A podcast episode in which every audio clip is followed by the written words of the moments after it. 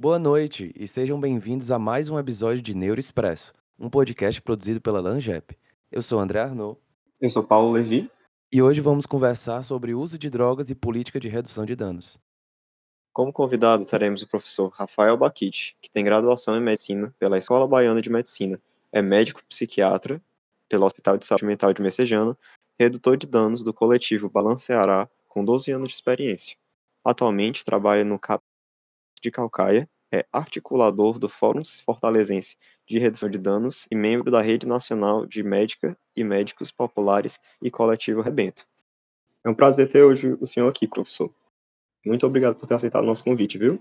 Eu que agradeço, Paulo e André. Estou muito feliz aqui de poder trocar essa ideia com vocês. Então sente-se, aconchegue-se e aproveite o seu Neuro Expresso.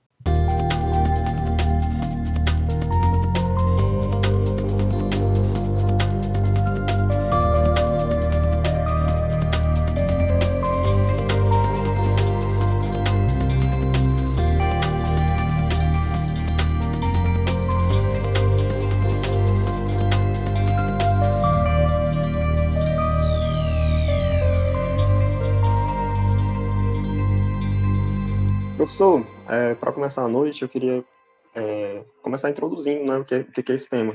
Já tinha comentado antes com o senhor que isso não é uma coisa que muita gente está familiarizada. Às vezes até a pessoa é, chega a formar em medicina não sabe o que é a política para redução de danos no, em relação ao uso de drogas. Então eu queria que o senhor desse uma contextualizada, tipo assim, o que, que é essa política de redução de danos e tipo, quais são os objetivos, o que, que ele tenta é, atingir na população. Ótimo é importante mesmo começar né, do começo, do, do, conceito mais básico, porque redução de danos são muitas coisas. A gente tem 30 anos de redução de danos no Brasil, completamos agora em 2019, e redução de danos tem a ver com diferentes políticas. Né? Redução de danos ela começa é, no mundo e ela ganha força em todo o mundo nos anos 80 a partir da política de HIV e AIDS. Então, redução de danos é, antes de mais nada, uma política estratégica e que foi super necessária e decisiva no início dessa, dessa pandemia, né, do HIV e AIDS, nos anos 80. Né, uma política para o HIV e AIDS, para lidar né, com a situação do HIV e AIDS no mundo. Mas a redução de danos surge também é, como uma política relacionada ao uso de drogas para reduzir os riscos e os danos associados ao uso de drogas, sejam os riscos e danos sociais, sejam os riscos e danos à saúde, né? Então, redução de danos também é política sobre drogas, assim como redução de danos tem a ver com pessoas, né? Porque drogas são, são objetos inanimados usados por pessoas, e pessoas é quem adoecem. Então, redução de danos também tem a ver com política de saúde, né, política de saúde mental, né, com política de atenção às pessoas que usam drogas, em especial as pessoas que têm problema com o uso de drogas. Então, redução de danos aqui no Brasil é lei, né, a legislação sobre drogas, que é a Lei 11.343 de 2006, ela traz a redução de danos no seu texto, tanto na parte de prevenção quanto na parte de tratamento. Redução de danos é uma política pública quando ela está presente em portarias do Ministério da Saúde já há mais do, do que 15 anos, né?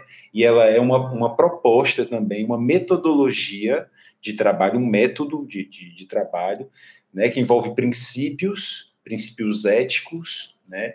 e princípios que norteiam uma forma de cuidado de tratamento em serviços de saúde né, no SUS. Isso está previsto é, mas é tudo muito novo, apesar de já haver é, 30 anos de história da redução de danos no Brasil, de a redução de danos está na lei, está em, na política pública, poucas pessoas ainda conhecem, porque a redução de danos tem a ver com um tema super polêmico e difícil, que é a temática das drogas, né? E as drogas, elas ainda são é, chanceladas, elas ainda são reguladas no mundo todo, por uma política centenária, né, uma, uma, política falida, né, uma política iatrogênica, que é a política de proibição das drogas. Então, é, a redução de danos ela é uma política pública que entra em conflito direto com outra política pública, que é a política de combate às drogas. Né? Então, por isso que esse é um tema tão difícil é, e ainda é pouco conhecido, e as pessoas tem preconceito, as pessoas acabam entendendo errado, né? mas acho que consegui, né, para uma introdução. Não sei. Me digam aí. Conseguiu sim, professor. Mas só uma coisa, o senhor tinha falado sobre assim alguns princípios éticos que a redução de danos ela ela iria se nortear. O senhor pode falar um pouco mais sobre isso? Claro. A primeira questão é que a política de proibição e guerra às drogas, ela coloca é, um marco moral na sociedade. Né? Desde o início do século XX, essa política diz que usar drogas é errado, Inclusive, usar drogas é crime, né? O uso de drogas ilícitas ele ainda é criminalizado no Brasil. Né? É, então, a redução de danos ela surge como um modelo, como uma proposta que faz frente a esse modelo moralista, né? E esse modelo criminal da proibição das drogas, quando ela traz sobre a questão da liberdade, da liberdade e da autonomia, que inclusive aqui no Brasil são princípios constitucionais. Então, a redução de danos considera né, de uma forma muito pragmática. Eu acho que o pragmatismo é um, um princípio da, da, redução de danos. Como diria o professor Marlat, que é um dos primeiros teóricos né, lá dos Estados Unidos a escrever sobre redução de danos, a redução de danos é o pragmatismo empático. Né? Ela, ela tenta é, superar o idealismo moralista da proibição e abrir espaço para um pragmatismo empático. Ou seja, as pessoas usam drogas, né? Sempre haverão pessoas usando drogas, então nós precisamos ser pragmáticos no sentido de aceitar, de respeitar. Respeito é um princípio muito importante da redução de danos, né? E respeitar que as pessoas usam drogas e tentar ajudá-las. Né? O marco da redução de danos dentro da saúde é que ela vai se debruçar principalmente sobre aquelas pessoas que não querem parar de usar drogas ou que não conseguem parar de usar drogas, já que o modelo hegemônico de tratamento né, para tal da adicção, dependência química, ele é um modelo da abstinência total. Né? Ou seja, ainda hoje, dentro da saúde, dentro da medicina, dentro da psiquiatria, se considera que a abstinência total deve ser o objetivo de um tratamento. E a redução de danos ela vem para apontar de que algumas pessoas não querem parar, algumas pessoas não conseguem parar, e essas pessoas elas podem se cuidar, sim, mesmo usando drogas, elas podem melhorar né, sua saúde, elas podem reduzir riscos de se infectar, né, e, e tantas outras outras formas de reduzir agravos né, é, na saúde física, saúde mental, né, na vida social. Então, esses são alguns princípios. No grupo de redução de danos, que eu já faço há cinco anos, como psiquiatra do CAPS AD, os nossos três princípios são liberdade, responsabilidade e respeito. Né? Liberdade, porque é o que todos nós queremos, ninguém quer abrir mão de sua liberdade. Agora, liberdade com responsabilidade. Essa é a nossa régua para que não a gente não se complique. E respeito, né, pela importância de se respeitar a diversidade, inclusive de que algumas pessoas querem abstinência total, ficam em abstinência total, e é claro que essas pessoas devem ser respeitadas também. Perfeito, professor. É, é interessante, né, que quando a gente fala sobre política de redução de danos, muita gente fala que assim como se fosse uma coisa revolucionária, né? Realmente é uma coisa revolucionária, mas não é nada de outro mundo. Você pensar que aquela pessoa que está usando droga, em vez dela é, merecer, enfim, ser espancada, presa por um policial, é, segregada, merece cuidado e, enfim, realmente cuidados médicos, né? Para que ela não tanto não sobrecarregue o sistema de saúde, quanto também não venha acontecer algo pior com ela. E perceba que essa lógica moral, ela está presente, por exemplo, entre os principais problemas de saúde hoje, que são as doenças cardiovasculares, o sobrepeso, a obesidade, a hipertensão, o diabetes. Existe um moralismo, uma expectativa, por exemplo, dos profissionais da saúde, que as pessoas vão parar de comer, tem que parar de comer sal, tem que parar, quando na verdade as pessoas vão sim consumir alimentos prejudiciais também. Então a redução de danos ela não serve só à questão do uso de drogas, mas acho que ela serve à questão do cuidado como um todo, né, no sentido de uma maior tolerância, um maior respeito né, à diversidade e às escolhas das pessoas, né, à liberdade e autonomia das pessoas. Quais exemplos a gente poderia dar que compõem esse modelo de redução de danos? Assim, o que exatamente o redutor de danos faz? É, isso é muito difícil, porque na verdade o redutor de danos, por exemplo, não existe. Né? Ele é uma figura que já existiu, ou ele existe de uma forma muito marginal, mas, por exemplo, não existe a profissão redutor de danos, ninguém é contratado como redutor de danos. Né? E isso é um problemão para a redução de danos. Porque o redutor de danos, ele é usuário de drogas. Né? Eu, por exemplo, eu sou redutor de danos porque quando eu era estudante de medicina, eu frequentava raves e eu tive a honra de morar na cidade onde surgiu a redução de danos em raves no Brasil, foi em Salvador. Então, conheci o coletivo Balance em 2007 e logo eu me juntei ao coletivo. Mas veja, a minha força dentro do coletivo Balance de redução de danos não foi eu ser estudante de medicina, foi eu ser usuário de drogas. Né? E o, o, trabalho do redutor de danos ele se dá a partir desse lugar, porque a redução de danos envolve necessariamente uma horizontalidade muito grande. Né? A redução de danos ela é um foco radical na autonomia. A redução de danos ela traz justamente que ninguém melhor do que o próprio usuário para saber, para entender sobre o seu uso e criar suas próprias estratégias é, para se cuidar. Né? Então, isso entra em conflito com a nossa política de drogas vigente. Nós temos uma política proibicionista, uma política é, que criminaliza. Né? Nós temos uma situação, na verdade, gravíssima, que é, é, em nome da guerra às drogas, né, nós temos genocídio de populações, nós somos um dos países com maiores números de homicídios. E esses homicídios, a grande maioria deles relacionadas ao tráfico de drogas, né? E isso acontece né, de uma forma seletiva contra populações negras, contra populações periféricas. Então, a partir dessa proibição, né, se evidencia o racismo, né, o classismo no Brasil, o apartheid social no Brasil. E em meio a esse flagelo todo, que é a política de drogas, uma política que não traz benefício, né, um combate que traz encarceramento em massa, que traz né, uma matança né, de pessoas, de, de, grupos específicos, né, vulnerabilizados. Né. Em meio a isso, você tem as políticas de saúde mental que já tem toda uma dificuldade, porque a saúde mental já é marginal.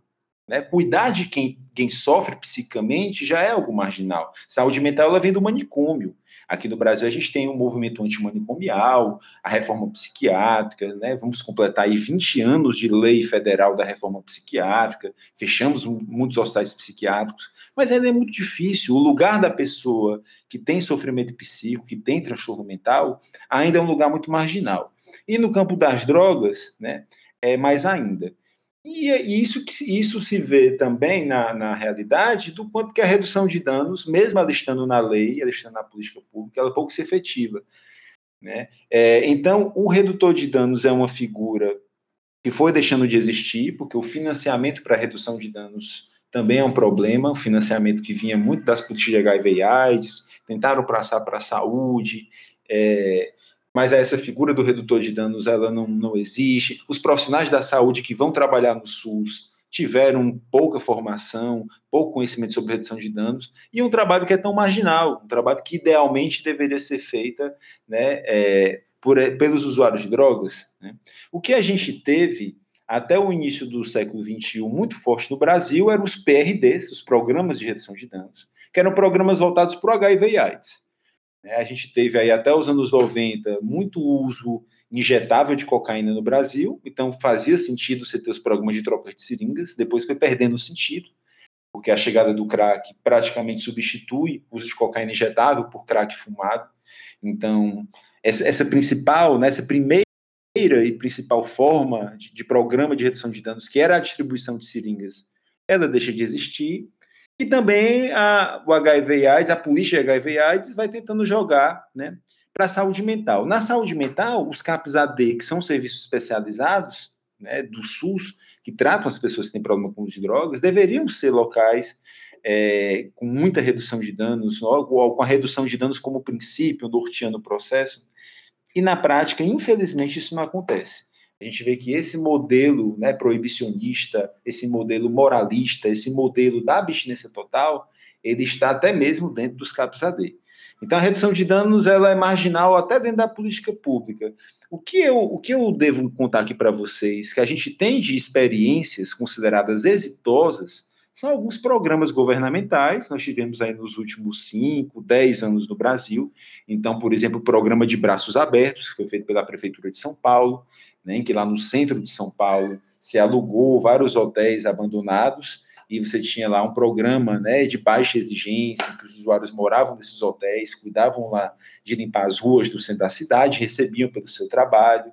É, a gente tem o programa Atitude em Pernambuco, que é um programa é caríssimo, um programa em que o governo de Pernambuco gasta milhões, e você tem várias modalidades, desde centros de convivência até locais de moradia para mulheres com os seus filhos, né? E que também pautado é, na redução de danos. E nós temos o programa Corra para o Abraço, na Universidade Federal da Bahia, que é um programa intersetorial, né, que acompanha pessoas em situação de vulnerabilidade, situação de rua, né, em sua maioria usuários de drogas, em todos os setores da política pública, ajudando essas pessoas de uma forma é, integral.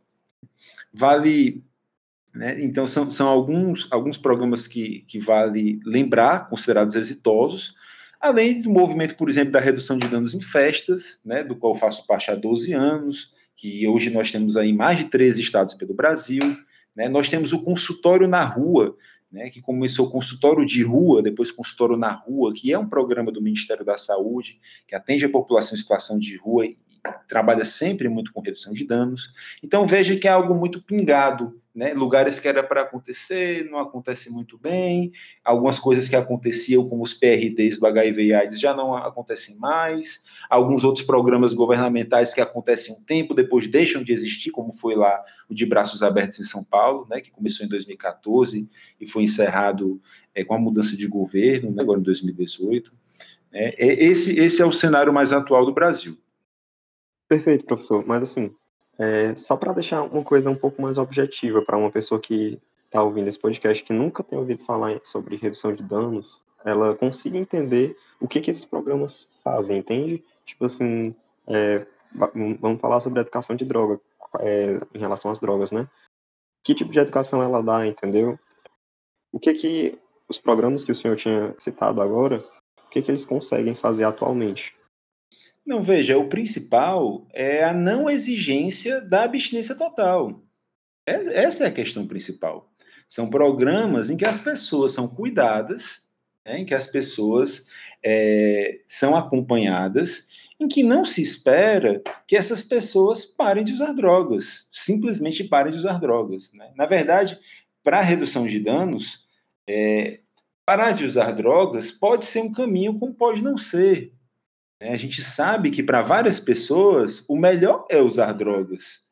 Algumas pessoas não querem parar, né? E a gente tem que respeitar essas pessoas. Então esses programas eles dão conta disso.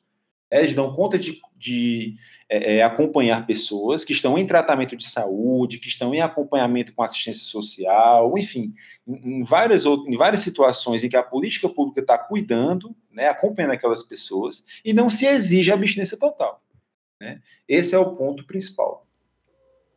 Doutor, algumas pessoas poderiam dizer que a redução de danos incentiva o uso de drogas.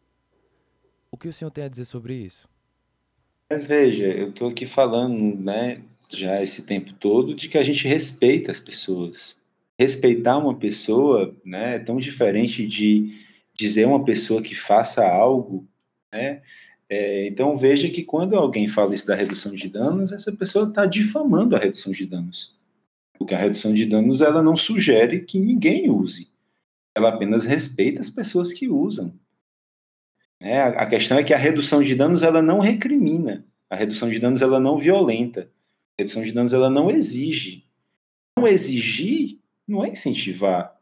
Né? Então não faz sentido né, é, dizer isso fala que a redução de danos faz apologia ao uso de drogas, a gente escuta isso desde que a redução de danos surgiu. Mas, na verdade, a redução de danos faz apologia ao respeito. Apologia à liberdade e à autonomia, como previsto na Constituição Federal.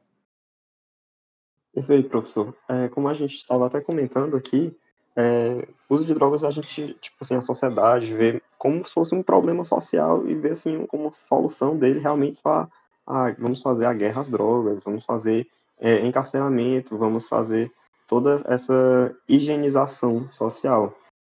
Essas políticas, elas funcionam? E também, assim, existe evidência científica que fale que a redução de danos, ela consegue ter resultados mais promissores ao cuidado dos drogaditos não, depende do que você chama de funciona. O que é o que é o objetivo, né? É, drogadito é um termo muito pesado, assim. Não chame ninguém assim, pelo amor de Deus, viu? É da mesma coisa que você chamar uma pessoa que, que vive com HIV e AIDS de aidético. É muito feio, né? Então, o, o termo, inclusive, que a gente designa hoje em dia é muito simples: pessoas que usam drogas. Isso que você está me perguntando, na verdade, revela o tamanho da hipocrisia da sociedade, né? Porque a sociedade brasileira ela consome culturalmente uma droga pesada chamada álcool. Né? 75% da população brasileira ou já consumiu ou consome álcool.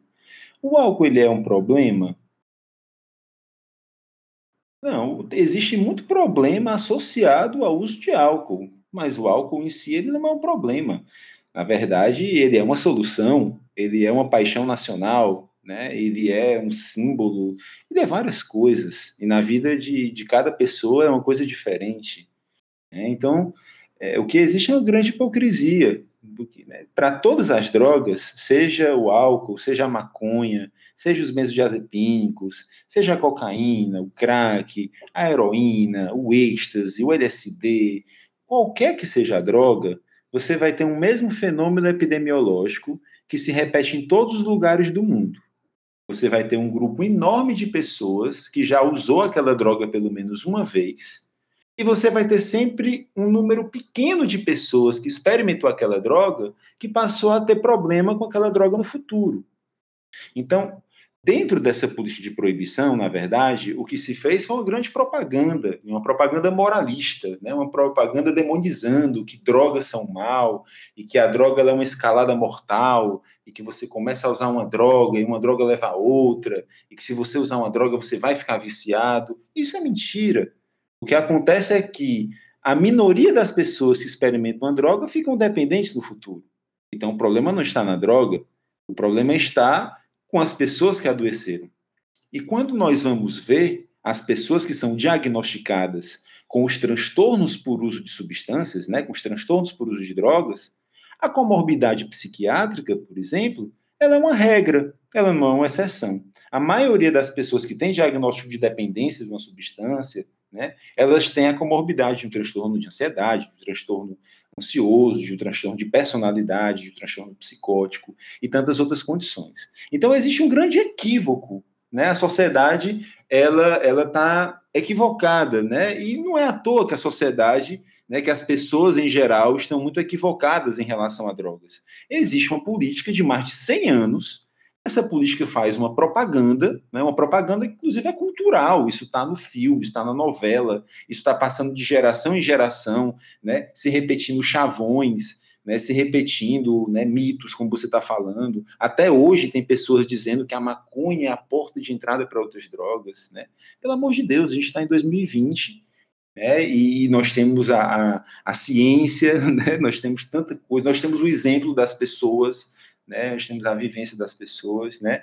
É, e essa grande desinformação, esse, esse equívoco generalizado quando o assunto é drogas. É importante lembrar que a substância não pode ser desvinculada do seu contexto, seja ele individual ou social. Assim, nesse sentido, se encaixam aqueles conceitos de set e setting, e set sendo o contexto mental individual daquela pessoa que está utilizando a substância, e setting o contexto ambiental e social que o indivíduo está inserido. Assim, tem, tem vários fatores no complexo fenômeno do uso de substâncias que não podem ser reduzidos apenas à, à farmacodinâmica daquela droga, né? Esses fatores de set e setting vão mudar o, a maneira que a substância age no indivíduo. Então, uma experiência com o uso de crack por um indivíduo não é exatamente igual a de outro indivíduo, por, por, por essa modulação de contexto. E isso vai vai entrar em, em enfrentamento com várias ideias eh, sobre o, a, a, o fenômeno da adicção, sobre o uso de drogas, com a percepção que algumas drogas, como o crack, podem te deixar dependentes e viciados apenas com um, uma, uma utilização, sem considerar todo o contexto atrelado ao indivíduo que está ali utilizando e a vulnerabilidade social que pode estar associada. É, assim como a metilona, que é uma droga sintética recente, né, começaram a dizer que você vira canibal, né, quando você usa metilona. Então, são, são vários mitos policialescos, né, é, urbanos, né, situações grotescas, né, e que acabam trazendo violência contra pessoas, né, mais estigma e mais atraso né, porque a gente segue muito atrasado né, quando o tema é drogas. Isso que você falou do 7 em 7, é, na verdade, tem a ver com a contribuição das ciências sociais né, para a clínica das drogas. Tá? Porque a saúde como um todo, ela é hegemonizada pelo biopoder, né? Esse é um conceito de Michel Foucault. A medicina, ela funciona a serviço de um biopoder, que é de uma forma autoritária de controlar os corpos das pessoas, né? De não respeitar a liberdade das pessoas, de um médico ser a pessoa quem sabe, de ser a medicina quem diz o que é a doença, como é que resolve, né? Então isso é tudo, isso é tudo um viés muito grosseiro, né? É, para mim, né, que tenho essa leitura Foucaultiana né, na, na, na sociedade, né, a medicina é uma, vive uma grande decadência. Né? E as ciências sociais, nos anos 80, foi um psiquiatra em Harvard, né, foi Norman Zinberg, que publicou o livro Drug Setting Setting. Ele fez uma pesquisa em que ele passou 10 anos acompanhando usuários de heroína, e vocês sabem que a heroína é das drogas mais pesadas, né? uma droga muito viciante, de uso injetável, então associada a muitos riscos e danos, associada a adoecimentos graves. Dependência de opioide é uma dependência grave, né? que a sua abstinência pode ser fatal, enfim. Mas o que ele faz? Ele acompanha por 10 anos usuários de heroína e ele mostra, depois de 10 anos, que coisas muito diferentes acontecem. Né? Que cada uma daquelas pessoas segue uma trajetória diferente. E aí ele fala que não só a droga, né, mas que o set, que é o estado mental da pessoa, e o setting e o contexto também vão interferir diretamente no que acontece. E isso tem a ver não só com uma trajetória, isso tem a ver com um efeito imediato. Ou seja, a mesma pessoa, né, ela usando a mesma droga em situações diferentes, ou em momentos que ela está num estado mental diferente, ela tem efeitos diferentes. Esse conceito ele é ainda mais ampliado, tá? É, a gente tem um sociólogo holandês chamado Jean-Paul Grund, ele vai mostrar que são muitos mais fatores. Ele explica, por exemplo, que o, o, grupo de pessoas com quem você usa drogas é um fator muito determinante para o efeito que as drogas trazem. A qualidade das drogas, né, que é algo que varia muito, e a proibição acaba fazendo com que a qualidade das drogas seja a pior possível, isso interfere muito no efeito das drogas. Então, o efeito das drogas ele está para muito além, né, para muito além de uma farmacodinâmica né, como pensa né, essa, né, essa biomedicina, né, essa lógica biomédica, né, que é hegemônica na sociedade. Então, isso é, uma, é, uma, é um, ponto, um, fato histórico, né? é uma parte histórica que ajuda a gente a entender dessa episteme, né? que se falava do, do, da epistemologia né? acerca da redução de danos. Mas acho que redução de danos, para nós da saúde, da medicina, é, deve ser visto como um imperativo ético. É, esse, esse é o apelo, clamor que eu faço né, a todas né, com quem eu encontro e converso sobre isso. Professor, e é até interessante quando a gente pensa é, em uma questão de SUS mesmo, de políticas de saúde, você pensa, rapaz, o que, que onera mais o nosso sistema? É você pegar e dar uma seringa higienizada, estéreo, para uma pessoa que está usando heroína, ou é você ter que pagar TARV é, tratamento antirretroviral para HIV, o resto da vida para aquela pessoa, né? É, a gente é, é, pego cheio dessas decisões que quando a gente bota assim num, é, num papel parece uma coisa extremamente óbvia, mas que por causa de todos esses fatores que a gente estava citando aqui, acabam que não, não são tomadas.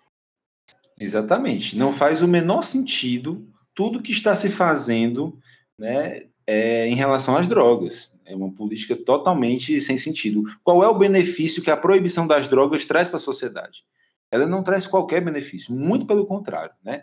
A proibição das drogas, todo esse paradigma proibicionista, moralista, né, que está incrustado na sociedade aí, né, numa história de um século, isso faz com que as pessoas que usam drogas fiquem marginalizadas, elas marginalizadas, elas adoecem mais, elas adoecendo mais, elas oneram mais o Estado.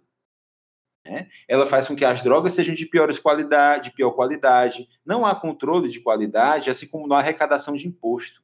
Perceba que a proibição das drogas é tão estúpida que ela não considera que milhões de pessoas estão consumindo aquelas substâncias ilícitas. E que se não houver uma regulação para que aquelas pessoas possam acessar essa substância legalmente, quem vai ganhar dinheiro com isso é o crime organizado. E é isso que acontece. Tanto que a venda de drogas ilícitas é a principal fonte de financiamento do crime organizado, no Brasil e no mundo. Né? Agora, o que é interessante é que até hoje você vai ver grupos moralistas dizendo, então, que a solução é o usuário parar de usar uma droga ilícita né, para que não exista o tráfico. Ora, como é que nós vamos convencer milhões de pessoas? Imagine que a maconha, por exemplo, que é a droga ilícita mais popular no mundo, existe uma população brasileira no mundo usando maconha. São 200 milhões de pessoas usando maconha. Né? A gente vai fazer o que? Vai internar 200 milhões de pessoas, vai prender 200 milhões de pessoas, né? Então é algo totalmente irracional, né? Que não faz sentido. Né? E eu gosto até de, de brincar com os termos, porque quando a gente fala em legalização, a gente está falando em algo muito responsável. Legalizar é você criar regra. Legalizar é você organizar uma coisa que já existe. E as pessoas chamam legalização de liberação. E é o contrário. Liberação quem promove é a proibição a proibição ela não impede as drogas de circularem, ela não consegue impedir as pessoas de usarem. Você existe culturas, né, de uso das drogas ilícitas que não vão deixar de existir, né? É, e aí uma proibição simplesmente é proibido. Então está liberado, não tem controle de qualidade, não tem arrecadação de imposto, né? É, é, é um grande paradoxo.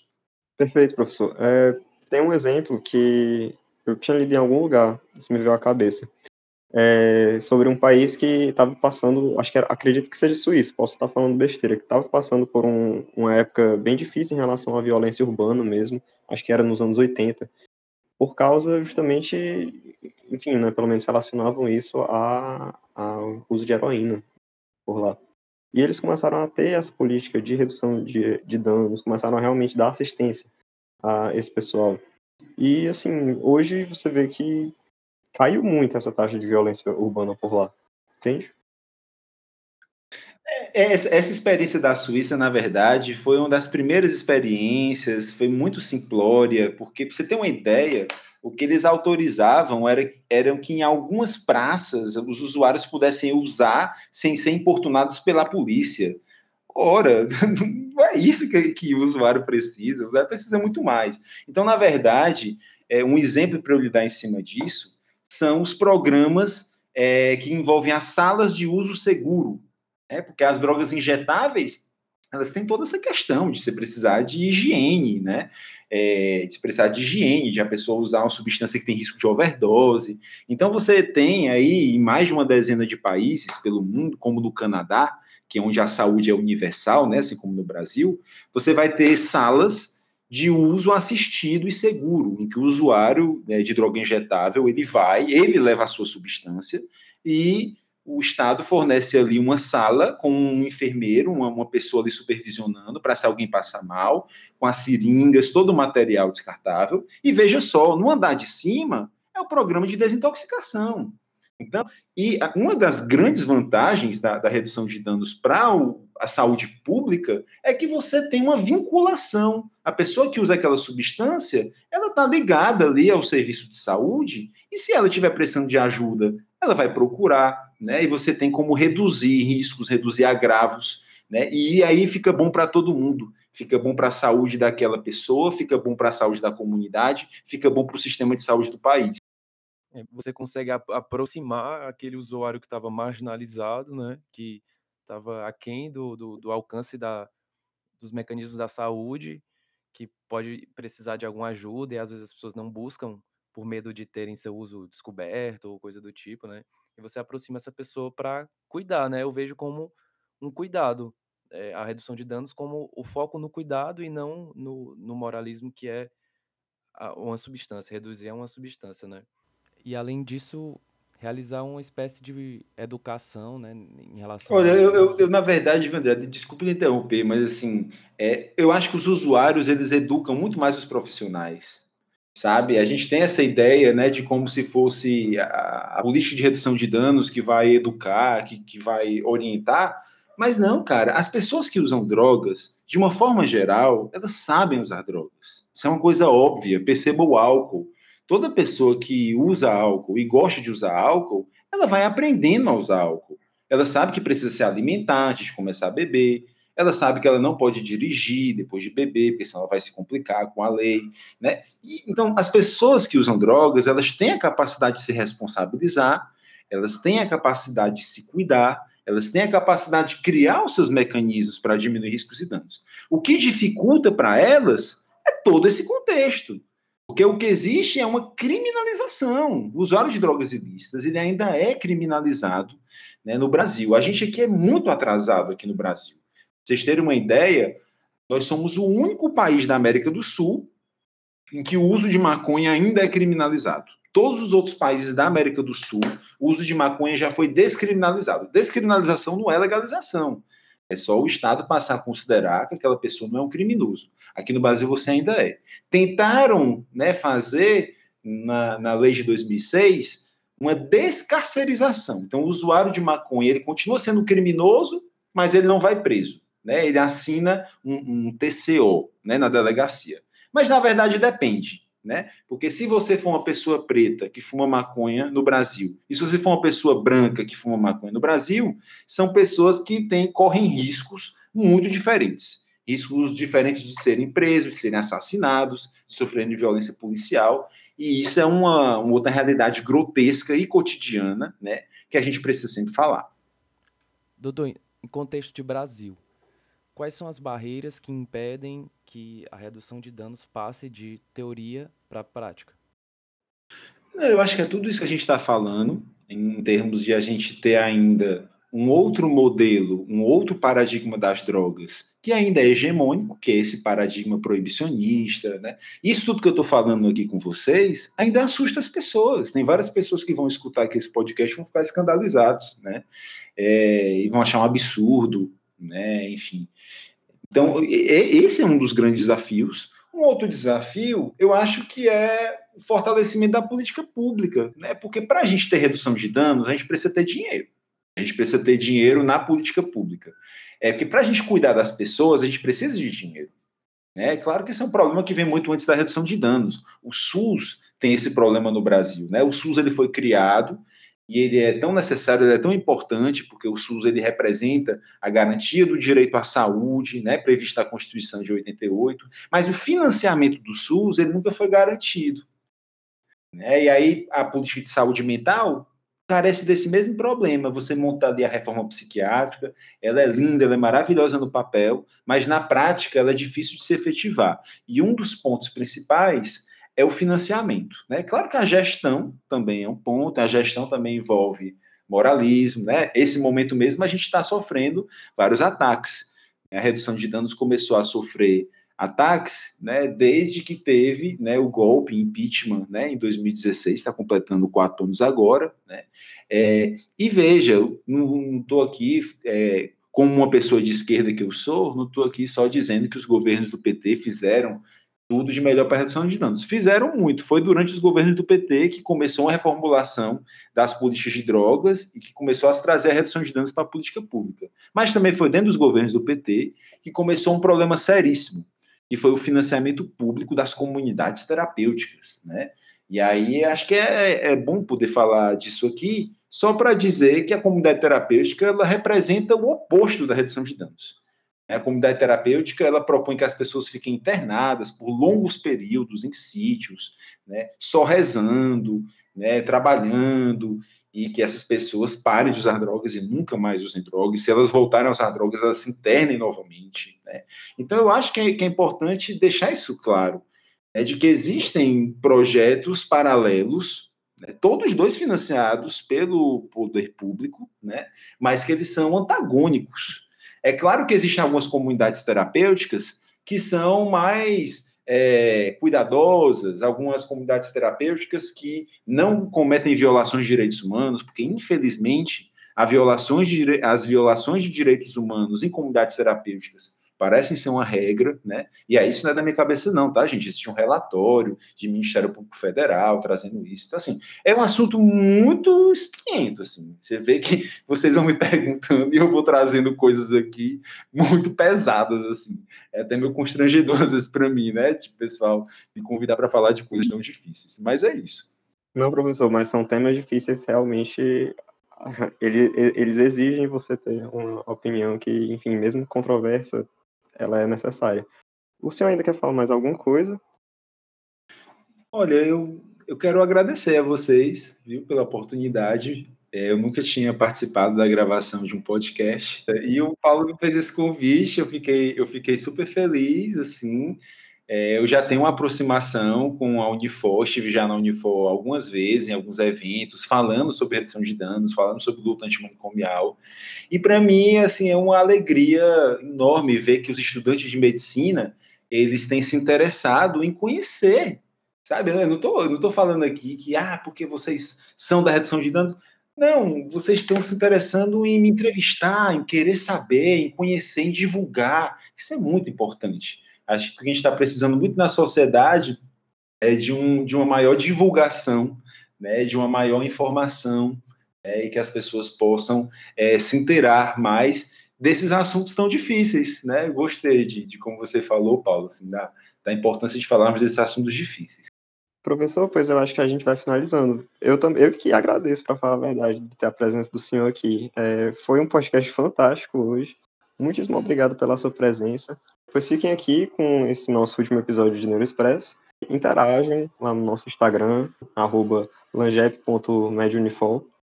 A gente vai sempre postar algumas enquetes, algumas coisas, para vocês colocarem lá as opiniões de vocês, o que, que vocês acharam do podcast, quais são os próximos temas que vocês vão estar querendo. E tenham uma boa noite. E tchau para vocês, galera. Grande abraço.